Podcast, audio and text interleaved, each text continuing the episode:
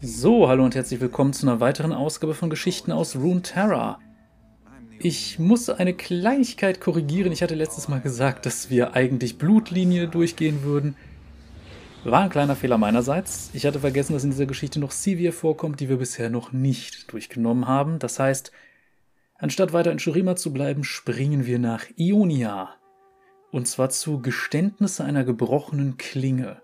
Das ist ein Dreiteiler, das heißt, es werden auch wieder drei Folgen. Ich habe also die nächsten Wochen was zu tun, was die Aufnahmen angeht. Der Fokus dieser Geschichte liegt allerdings auf zwei Charakteren, die von vielen Leuten gehasst werden, nämlich Riven und Yasuo. Nun, wer sich nicht so dran erinnert, ich empfehle die Folgen von Riven und Yasuo vielleicht nochmal anzusehen und sich ein bisschen im Klaren zu sein, was das für Charaktere sind, wo sie herkommen und was eventuell sie verbinden könnte, beziehungsweise was in der Vergangenheit die beiden verbinden könnte. Aber ich werde da gar nicht groß weiter drum rumreden. Wir springen jetzt am besten einfach mal in die Geschichte. Viel Spaß damit. Geständnisse einer gebrochenen Klinge Teil 1 von Ariel Lawrence das Messer des Pfluges schnitt durch die unnachgiebige Erde und beförderte den gefrorenen Untergrund an die Frühlingssonne. Riven ging auf dem kleinen Feld hinter dem Ochsen mit dem Pflug her und hatte alle Hände voll zu tun, die weit auseinanderstehenden Griffe ruhig zu halten, während sie unbeholfen fremde Worte mit ihrem Mund formte. Imai, Feir, Swasa, Anar. Mit jedem Schritt wurde der lehmige Geruch frisch gepflügter Erde in der Luft intensiver. Riven hielt das Holz fest umklammert. In den letzten Tagen hatten die rauen Griffe alte Schwielen und flüchtige Erinnerungen hervorgebracht. Riven biss sich auf die Lippe, um die Gedanken zu vertreiben, und fuhr mit ihrer Arbeit fort. Mutter, Vater, Schwester, Bruder. Der ausgezehrte Ochse zuckte beim Ziehen mit einem Ohr, während der Pflug Erdklumpen und kleine Steine in die Luft schleuderte. Sie trafen Riven, aber sie schenkte ihnen keinerlei Beachtung. Sie trug ein grob gewebtes Oberteil, die schmutzigen Ärmel hatte sie wulstig aufgerollt. Die Hosen aus dem gleichen Material waren erdig gelb eingefärbt worden, Sie waren an den Beinenden umgeschlagen und für den ursprünglichen Träger mittlerweile viel zu kurz, doch ihr reichten sie gerade bis zu den Knöcheln an ihre einfachen, schmutzverkrusteten Schuhe. Emai, Faire, Swasa, Anar, fuhr Riven mit dem Mantra fort, um sich die Worte einzuprägen. Er sei Sohn, Dieda ohne langsamer zu werden, strich sie sich mit ihrem Ärmel eine schweißgetränkte Haarsträhne aus dem Gesicht. Sie hatte muskulöse Arme und hielt den Pflug mühelos mit einer Hand. Der Bauer war ins Haus gegangen, um einen Wasserschlauch und ihr Mittagessen zu holen. Sie könne am angrenzenden schattigen Waldrand eine Pause einlegen, hatte ihr der alte Mann gesagt, doch Riven hatte darauf bestanden, die Arbeit zu Ende zu bringen. Eine kühle Brise blies ihr über den schweißnassen Nacken und sie sah sich um. Das noxianische Imperium hatte versucht, Ionia zu unterwerfen. Als Ionia sich nicht beugen wollte, hatte Noxus versucht, es zu vernichten. Riven setzte ihren meditativen Gang hinter dem Pflug fort. Egal wie stark das Imperium auch sein mochte, der Frühling würde in das Land zurückkehren. Es war über ein Jahr her, seit Noxus vertrieben worden war, und endlich fand sich frisches Grün zwischen dem Grau und Braun von Regen und Schlamm. In der Luft selbst schien ein Neuanfang zu liegen. Hoffnung. Riven seufzte und die grob geschnittenen Haarsträhnen berührten ihr Kinn. Dieda, Tochter, begann sie erneut und entschlossen. Sie hielt die hölzernen Griffe wieder mit beiden Händen. Emai? Fair? Es heißt Fair, rief eine Stimme aus den Schatten des Waldes. Riven blieb abrupt stehen. Die Griffe des Pfluges schlingerten in ihren Händen, als die Lederriemen den dürren Ochsen zu einem plötzlichen Halt brachten. Der Pflug schnitt tief in einen harten Erdklumpen und klirrte, als das Messer auf einen Stein prallte. Die Stimme war nicht die des alten Mannes. Riven versuchte gleichmäßig zu atmen und ließ die Luft langsam durch den Mund entweichen. Es war eine einzige Stimme, doch es konnten noch mehr im Verborgenen lauern. Sie kämpfte gegen ihr jahrelanges Training an, das sie zu einer defensiven Haltung drängte. Stattdessen entspannte sie ihren Körper und richtete ihren Blick auf den Pflug und das Lasttier vor ihr. Riven fühlte sich zu leicht. Sie hielt die Holzgriffe des Pfluges nun fest umklammert. An ihrer Seite hätte sie eigentlich ein Gewicht spüren sollen, das sie verankerte und beschwerte. Das kleine Feldmesser an ihrer rechten Hüfte nahm sie dagegen kaum wahr. Mit der kurzen, gebogenen Klinge konnte man Tauäpfel und hartnäckiges Unkraut schneiden, aber ansonsten war es zu nichts zu gebrauchen. Das Wort heißt Fa'ir. Der Sprecher trat am Rand des Feldes hervor, wo der Ackerboden in eine Reihe dicker Kiefern überging. In der Mitte ist eine Pause, sagte der Mann und schritt nach vorn. Sein wildes, dunkles Haar war zu einem Zopf zusammengebunden, über seinen Schultern hing ein gewebter Mantel. Er bedeckte weder die metallene Schulterplatte auf seiner linken Seite noch das blanke Schwert an seiner Hüfte. Er stammte aus einer Kriegerkaste, diente jedoch keinem bestimmten Haus oder Bezirk. Er war ein Wanderer. Unwahrscheinlich gefährlich. Fa'ir, wiederholte er. Riven sprach nicht, nicht aus Mangel an Worten, sondern wegen ihres Akzentes. Sie ging um den Flug herum, damit er zwischen ihr und dem sprachgewandten Fremden war. Sie klemmte eine Haarsträhne hinter ihr Ohr und beugte sich vor, um das Messer des Pfluges genauer zu untersuchen, und täuschte Interesse an dem getroffenen Stein vor. Es war dazu gemacht, durch Grasnarben und Lehm zu pflügen und würde sich als nützlicher erweisen als ihr Feldmesser. Sie hatte den Alten am Morgen beobachtet, wie er es am Holzgestell befestigte und wusste daher, wie man das Messer wieder lösen konnte. Ich erinnere mich nicht daran, dich gesehen zu haben, als ich das letzte Mal hier im Dorf war. Allerdings ist das auch schon eine ganze Weile her, wandte sich der Mann wieder an sie. In seiner Stimme schwang die gleichgültige Rauheit eines langen Lebens auf Wanderschaft mit. Das ewige Summen der Insekten wurde lauter, da Riven die wachsende Stille zwischen ihnen nicht füllen wollte. Angeblich werden den Magistraten neue Beweise im Todesfall des ältesten Soma präsentiert, fuhr er fort. Riven ignorierte ihn und tätschelte den geduldigen Ochsen. Sie ließ ihre Finger über die Lederriemen gleiten, als wäre sie mit dem Geschirr von Pferden und Hoftieren vertraut, und verjagte eine Mücke, die an den großen, dunklen Augen des Ochsen saß. Wenn du noch nicht lange hier bist, weißt du vermutlich nicht viel über diesen Mord, Sie blickte auf und ihre Blicke trafen sich. Der Ochse stand weiterhin unbeteiligt zwischen ihnen. Über den Nasenrücken des Mannes zog sich eine Narbe. Riven fragte sich, ob derjenige noch lebte, der dafür verantwortlich war. In den Augen des Fremden lag Härte, doch darunter verbarg sich Neugier. Riven spürte den Boden unter den Sohlen ihrer dünnen Lederschuhe erzittern. Ein donnerndes Geräusch erfüllte die Luft, doch der Himmel war wolkenlos. Es kommt jemand, bemerkte der Mann mit einem Lächeln. Riven blickte über ihre Schulter auf den Hügel, der zum Bauernhaus des alten Mannes führte. Sechs bewaffnete Reiter erreichten die kleine Anhöhe und führten ihre Tiere geradewegs auf das kleine, gepflügte Feld zu. Da ist sie, rief einer von ihnen. Er hatte einen starken Akzent und Riven hatte Schwierigkeiten, die Nuancen der Sprache zu verstehen, die sie so verbissen lernte. Aber ist sie allein? fragte ein anderer mit Blick auf die Schatten zwischen den Bäumen. Eine schnelle Brise legte sich um Riven und den Pflug, bevor sie sich in die Schatten des Waldes zurückzog. Riven blickte auf die Stelle, an der eben noch der Fremde gestanden hatte, doch er war fort und die Reiter ließen ihr keine Zeit für Grübeleien. Vielleicht hast du einen Geist gesehen, lachte der Anführer. Jemand, den sie auf dem Gewissen hat und der nun auf Rache aus ist. Die Reiter setzten ihre Pferde in Trab, umzingelten Riven und zerstörten dabei die gleichmäßigen Furchen, die sie am Morgen gepflügt hatte. Der Anführer hatte hinten auf seinem Pferd ein in Stoff gewickeltes Paket. Rivens Augen folgten dem Pferd, während die anderen sie umkreisten und ihre Hufe die lockere Erde wieder in kalten, harten Lehm verwandelten. Sie schenkte dem Messer des Pfluges einen letzten flüchtigen Blick. Zwei der Reiter trugen Armbrüste. Sie würde niedergestreckt werden, bevor sie auch nur einen von ihnen erreichte.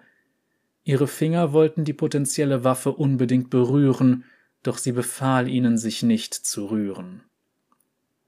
Ihre Muskeln wurden steif.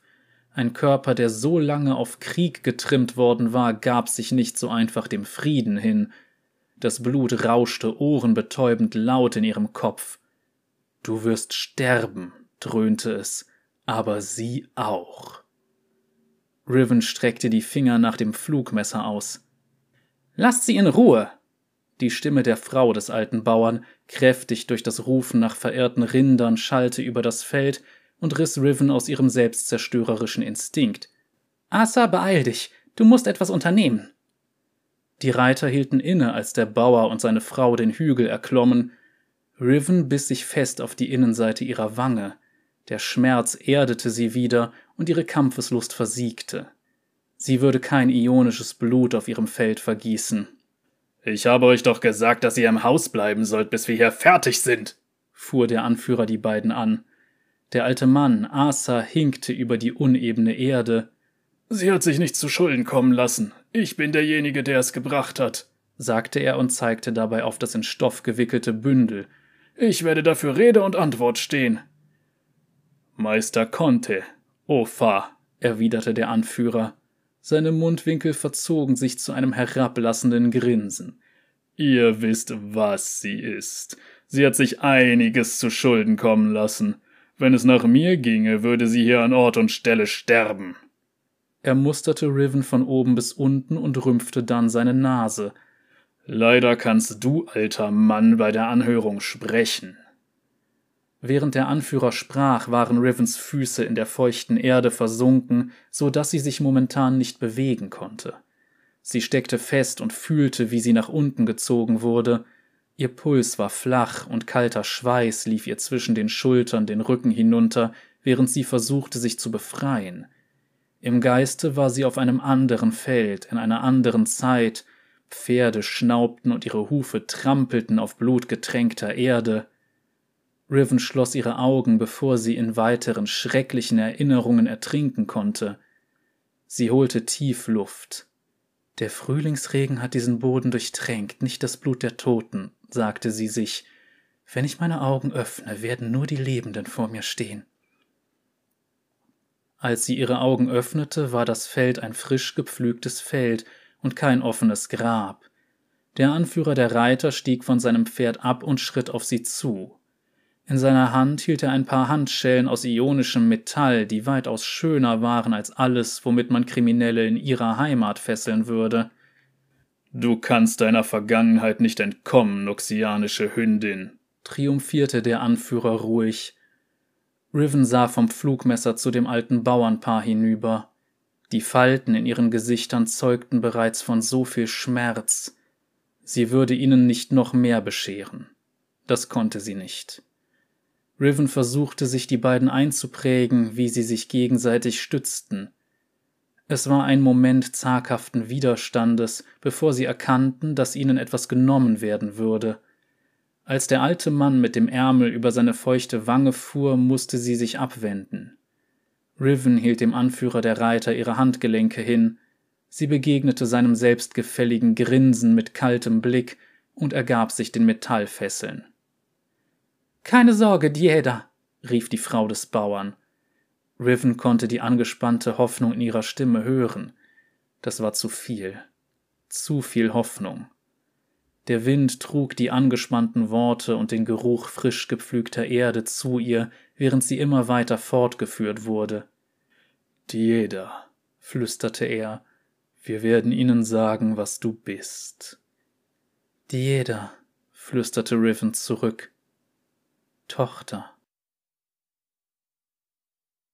Nachdem das Mädchen sich ergeben hatte, gab es für Shava Conte zwei Tage lang nichts weiter zu tun, als ihrem Mann dabei zu helfen, die zertrampelten Furchen in Ordnung zu bringen und Pflanzen auf dem Feld zu säen. Die Vorarbeit des Mädchens erleichterte ihnen diese Aufgaben, doch wären ihre Söhne noch am Leben, müssten sich weder Asa noch sie anstrengen. Am kalten Morgen des Tribunals verließ das alte Paar noch vor Sonnenaufgang ihr Haus, um trotz ihrer alten Knochen den Ratssaal des Dorfes rechtzeitig zu erreichen. Sie wissen, dass sie aus Noxus ist. Du machst dir zu viele Sorgen, wendete Shava ein und schnalzte aufmunternd mit der Zunge. Als sie erkannte, dass sie so zwar Hühner, nicht aber ihren Ehemann beruhigen konnte, schenkte sie ihm ein hoffnungsvolles Lächeln. Noxianerin, das genügt Ihnen, um Sie für schuldig zu erklären, murmelte Asa in den handgestrickten Wollschal um seinen Hals. Shava, die den Großteil ihres Lebens damit verbracht hatte, sture Tiere zum Schlachter zu treiben, hielt kurz inne und wandte sich ihrem Ehemann zu. Sie kennen sie nicht so gut wie wir, erklärte sie und bohrte ihm frustriert den Finger in die Brust. Darum bist du ja hier, um für sie zu sprechen, du altes Schaf. Asa kannte seine Frau und wusste, dass ein weiterer Einwand ihre Meinung nicht ändern würde. Stattdessen nickte er sanft. Shava ließ ein missbilligendes Brummen verlauten, wandte sich wieder der Straße zu und marschierte still in die Stadtmitte. Der Ratssaal füllte sich langsam. Als sie den Andrang sah, schlüpfte sie durch die engen Spalten zwischen den Bänken, um einen Platz weiter vorn zu erhaschen, und stolperte kurzerhand über das Bein eines schlafenden Mannes. Die alte Frau schrie leise auf, als sie nach vorne fiel, und der Mann grunzte im Schlaf. Blitzschnell streckte er seine Hand aus und fing die alte Frau mit eisernem Griff auf, bevor sie auf dem Steinboden aufschlug. Du musst vorsichtiger sein, Babcha, flüsterte der Fremde respektvoll. Sein Atem roch nach Alkohol, doch er sprach klar und deutlich. Als die alte Frau wieder auf den Füßen war, zog er seine Hand sofort zurück. Die alte Frau schaute mit zusammengekniffenen Augen auf ihren unerwarteten Retter. Unter ihrem prüfenden Blick zog sich der Mann noch tiefer in den Schatten seines Mantels zurück, der um Schultern und Gesicht gewickelt war. Die Umrisse einer Narbe auf seiner markanten Nase verschmolzen mit der Dunkelheit. Der Ratssaal ist kein Ort, an dem man seinen Rausch ausschläft, junger Mann, Shavas Missbilligung stand ihr ins Gesicht geschrieben, während sie ihre Kleider richtete. Heute wird über das Leben einer Frau entschieden. Geh lieber, bevor deine eigenen Missetaten vor den Magistraten erörtert werden. Shava, der alte Mann hatte seine Frau eingeholt und legte ihr die Hand auf den Arm. Du musst dein Temperament zügeln, wenn wir heute etwas erreichen wollen. Er wollte niemanden verletzen. Lass ihn. Der vermummte Fremde machte mit zwei Fingern eine beschwichtigende Geste, hielt sein Gesicht jedoch verborgen. Du redest nicht lange um den heißen Brei herum, Babcha, beobachtete er belustigt. Shava ging weiter und trug ihre Empörung wie ein empfindliches Geschenk mit sich. Der alte Mann tippte sich im Vorbeigehen an den Kopf. Richte sie nicht zu vorschnell, mein Junge. Sie sorgt sich, dass eine unschuldige Seele schuldig gesprochen wird, bevor die Wahrheit ans Licht kommt. Als der alte Mann weiterging, brummte der vermummte Mann verständnisvoll Da sind wir derselben Meinung, Ofa. Bei diesen seltsamen, gedämpften Worten blickte der alte Mann zurück. Der Platz war leer. Nur ein Windhauch strich durch die Kleider eines Paares, das in der Nähe in ein Gespräch vertieft war. Der vermummte Fremde zog sich bereits in die hinteren Schatten des Ratssaales zurück. Shava suchte ihnen einen Platz vorne in der versammelten Menge. Eigentlich waren die glatten, geschwungenen Sitze der Holzbänke bequem, sie waren von Holzflechtern geformt worden, um ausgeglichene und harmonische Diskussionen zu fördern, doch die alte Frau konnte keine angenehme Position finden. Sie blickte zu ihrem Mann, der sich geduldig auf einem knarrenden Hocker niedergelassen hatte und darauf wartete, aufgerufen zu werden. Neben Asa stand ein Gerichtsvollzieher, der mit einem Holzsplitter in seinen Zähnen stocherte. Es war Melkor, der Anführer der Reiter, die Riven geholt hatten. Sie starrten ihn an, doch Melkor bemerkte sie nicht. Er beobachtete die Türen am Ende des Raumes. Als sie sich öffneten und hinter drei dunkel gekleideten Gestalten wieder schlossen, nahm er schnell Haltung an und warf den Holzsplitter beiseite. Die Magistrate blickten in den überfüllten Saal, während sie an der Stirnseite des Tisches Platz nahmen und ihre glatten Roben hinter sie fielen. Der Lärm in dem großen Raum wurde zur raunenden Stille. Einer der drei Magistrate, eine große, schlanke Frau mit Hakennase, stand feierlich auf. Dieses Tribunal wurde einberufen, um neue Aussagen in der Angelegenheit des Todes vom ältesten Soma anzuhören. Ein Raunen wie hundert Heuschrecken schwoll in der Mitte der Menge an.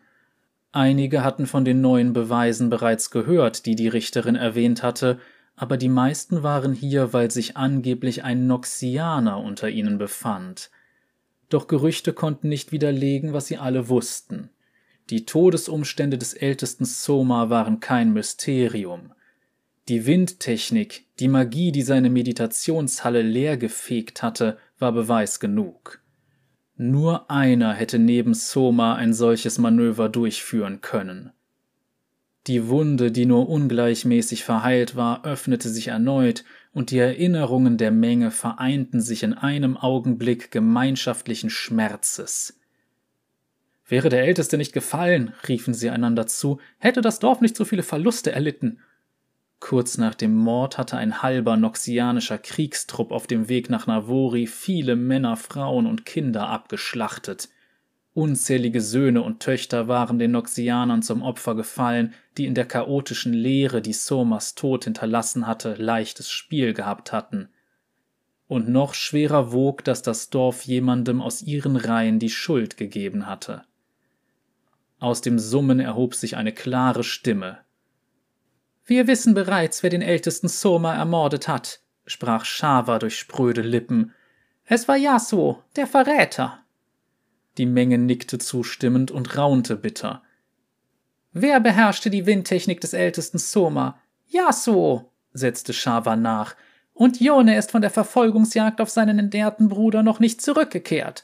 Wahrscheinlich ist der Feigling auch dafür verantwortlich. Das Zähneknirschen der Menge schwoll erneut an und forderte gerechte Strafe für Yasuo.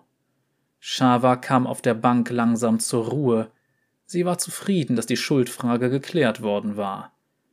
Die Richterin mit der Hakennase stammte aus einer Familie mit einer langen Tradition im Holzflechten, die dafür berühmt war, auch die hartnäckigsten Maserknollen aufdrehen und glätten zu können. Sie hob eine makellose runde Kugel aus hartem, abgenutzten Kastanienholz und schlug damit bestimmt auf den rabenschwarzen Resonanzblock. Der durchdringende Ton ließ die Menge verstummen und Ordnung in den Saal einkehren. Dieses Gericht hat es sich zur Aufgabe gemacht, die Todesumstände von ältesten Soma zu erforschen, stellte die Richterin klar. Möchtet ihr euch der Wahrheitsfindung in den Weg stellen, Frau? Die alte Frau sah zu ihrem Ehemann und spürte, wie ihre Wangen erröteten. Konnte, Shava konnte, sagte sie kleinlaut. Sie senkte ihren Kopf. Der alte Mann auf dem Hocker beobachtete sie und wischte sich den Schweiß von seinem schütter werdenden Haupt. Wie ich bereits sagte, sind wir hier, um neue Beweise aufzunehmen. Die Richterin blickte in die Menge, um sich um weitere Sturköpfe zu kümmern, und nickte schließlich Melkor, dem Gerichtsvollzieher, zu. Bitte, bring sie herein. So, das war die Story für heute. Ich werde natürlich noch das Ganze ein bisschen kommentieren, keine Sorge. Zum Beispiel finde ich sehr interessant, was sie da mit Riven gemacht haben und bei ihr merkt man tatsächlich eine Sache, die für gar nicht mal so wenige, gerade aus dem US-Umfeld, sehr sagen wir mal, vertraut ist. Posttraumatische Belastungsstörung von Soldaten. Man sieht, sobald irgendetwas ist, geht sie sofort in den Modus, in dem sie kampfbereit wird, in dem sie das Gefühl hat, gleich passiert irgendetwas Schlimmes. Und das ist eine Sache, unter der leiden sehr, sehr viele Leute, in einem imperialistischen Land, das sehr häufig einfach sehr sinnlose Kriege führt und ständig Soldaten verheizt, aber das ist eine andere Geschichte. Was ich damit meine ist, so etwas ist eine Sache, die nach Kriegen sehr häufig passiert. Sie zeigt ein typisches Kriegstrauma. Und sowas gab es auch in Deutschland. Das hatten zum Beispiel viele Soldaten, die aus dem Zweiten Weltkrieg noch irgendwie lebendig rausgekommen sind. Und Trauma wird zum Beispiel auch häufig an nächste Generationen weitergegeben, was, naja, es kann gut sein, dass einige von uns, die jetzt vielleicht nicht unbedingt nach der Jahrtausendwende geboren sind, noch einige Leute kennen, die wirklich Krieg mitbekommen haben und vielleicht sogar selber gekämpft haben. Ich muss gestehen, in meinem Umfeld ist es so, dass ich nur Leute mitbekommen habe, die im Krieg aufgewachsen sind. Aber auch die haben schon genug erlebt und da merkt man auch an einigen Stellen, wie das einen Menschen verändert. Und daher finde ich die Darstellung hier mit Riven, dass sie dadurch, dass sie so sehr auf Kampf und Krieg getrimmt ist, auch immer entsprechend sofort reagiert, wenn irgendetwas passiert, was möglicherweise eine Gefahr sein könnte. Ich finde das gut. Ähm, vielleicht haben auch einige schon mal den Film gesehen, alter Film im Westen nichts Neues. Ich glaube, da gibt es sogar mehrere Versionen von. Aber es gibt eine, wo halt einer, in dem Fall ist es glaube ich der Erste Weltkrieg, von der Front zurück nach Hause kommt und einfach an einer Stelle denkt, dass ein Alarm losgeht, sofort zusammenzuckt und niemand um ihn herum reagiert und alle finden ihn total seltsam. Im Englischen bezeichnet man sowas auch als Shell Shock. Weil der ist Einschläge gewöhnt. Der ist gewöhnt, dass er in jeder Sekunde sterben könnte. Er hat Leute sterben sehen. Und Riven ist genau so ein Charakter. Und da muss man sagen, sie reagiert noch verhältnismäßig harmlos darauf, dass jetzt plötzlich bewaffnete Leute auf sie zukommen und sie sagt, sie muss sich zwingen, um nicht kampfbereit zu wirken. Und das ist halt so eine Sache. Du kriegst den Soldaten aus dem Krieg geholt. Aber kriegst du den Krieg aus dem Soldaten, dafür braucht es lange Therapien.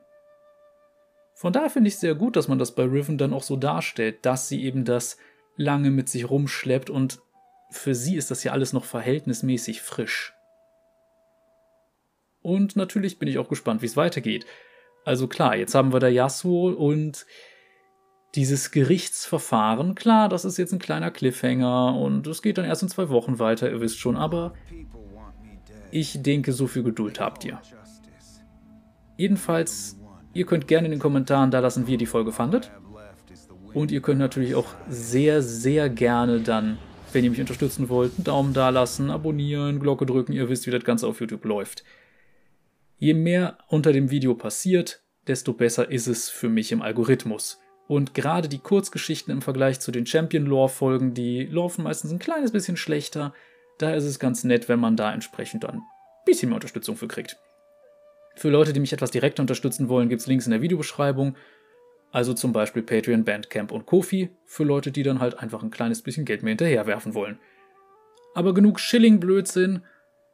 Ich würde sagen, wir beenden die Folge an dieser Stelle, aber ich möchte noch eine Kleinigkeit anfügen, denn ich merke gerade unter Geschichten, wo es dann um queere Charaktere geht oder Charaktere, die queer konzipiert wurden, gibt's ab und an mal wirklich intolerante Idioten in den Kommentaren und da sage ich ab jetzt, ich werde das jetzt gnadenlos durchmoderieren. Ich lasse sowas nicht unkommentiert stehen. Und wenn ihr euch jetzt angesprochen fühlt, tja, vielleicht sind meine Videos einfach nicht das Richtige für euch. Aber genug davon. Bis dahin, Leute. Cheerio!